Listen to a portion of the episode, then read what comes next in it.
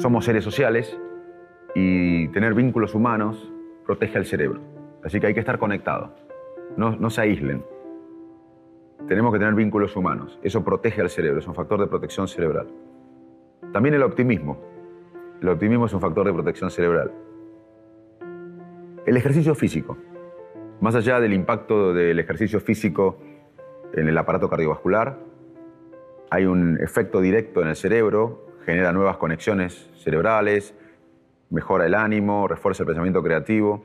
En un experimento eh, se convocó a gente que era sedentaria, mayor de 65 años, eh, a la mitad, eh, imagínense ustedes son mayores de 65 años, todos sedentarios, a la mitad se le dijo, caminen regularmente por un periodo de tiempo, unos meses, y al otro grupo se les pidió que sigan siendo sedentarios como hasta ese momento.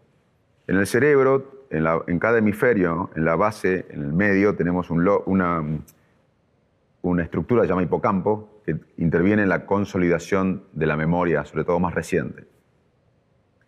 Y esa área se desgasta, se atrofia 1% anual después de los 65 años.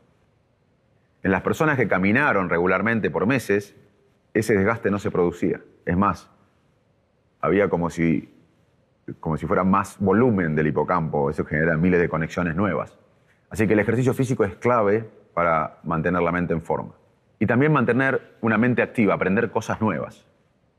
Por ejemplo, en mi caso, si yo regreso a la Argentina en avión y alguien me ve leyendo un artículo científico y me conoce, va a decir, ah, Facundo está estimulando su mente porque está leyendo algo científico. Y en cierta manera sí, pero no tanto porque es lo que hago hace décadas, leer artículos de neurociencia.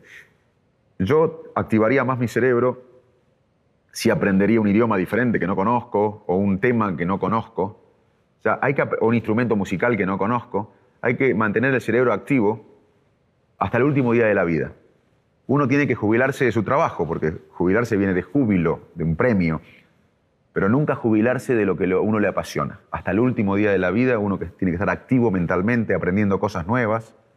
Además, una dieta saludable, con, rica en verduras, en frutas, en pescado, contiene omega 3, es muy importante para el cerebro. Manejar el estrés. La realidad no la podemos cambiar, pero sí podemos reevaluar la realidad. Podemos ver cómo evaluar y trabajar cómo respondemos ante la realidad. Hoy sabemos que la manera en que pensamos determina la manera que sentimos. Si yo pienso ahora, sin ninguna evidencia, que ustedes se están aburriendo con esta charla, me voy a sentir mal. Si yo pienso sin ninguna evidencia que ustedes están disfrutando esta charla y están aprendiendo, me voy a sentir bien. Y yo no tengo ninguna evidencia. Es más, seguramente ustedes por educación, aunque no les guste, me van a decir que estuve bien, porque estoy bien. Pero lo que quiero decir es que uno crea la realidad y la manera en que pensamos determina la manera que sentimos. Y uno puede cambiar la manera que pensamos para cambiar la manera que sentimos. Y eso es una buena manera de enfrentar el estrés o la realidad que a veces no se puede cambiar. Lo que sí podemos cambiar es cómo reevaluamos la realidad. Dormir bien. Hay que dormir ocho horas por día. El sueño es salud. El sueño interviene en la función hormonal, en regular eh, la función inmune y también en la consolidación de la memoria. Así que en resumen, vida social activa, para mantener un cerebro saludable hoy recomendamos vida social activa, estar vinculados con otras personas, ejercicio físico, estar activo mentalmente, aprender cosas nuevas, una dieta rica en verduras, frutas, pescado con omega 3, manejar el estrés, dormir bien. Acá tienen todas cosas gratis que le hacen muy bien al cerebro.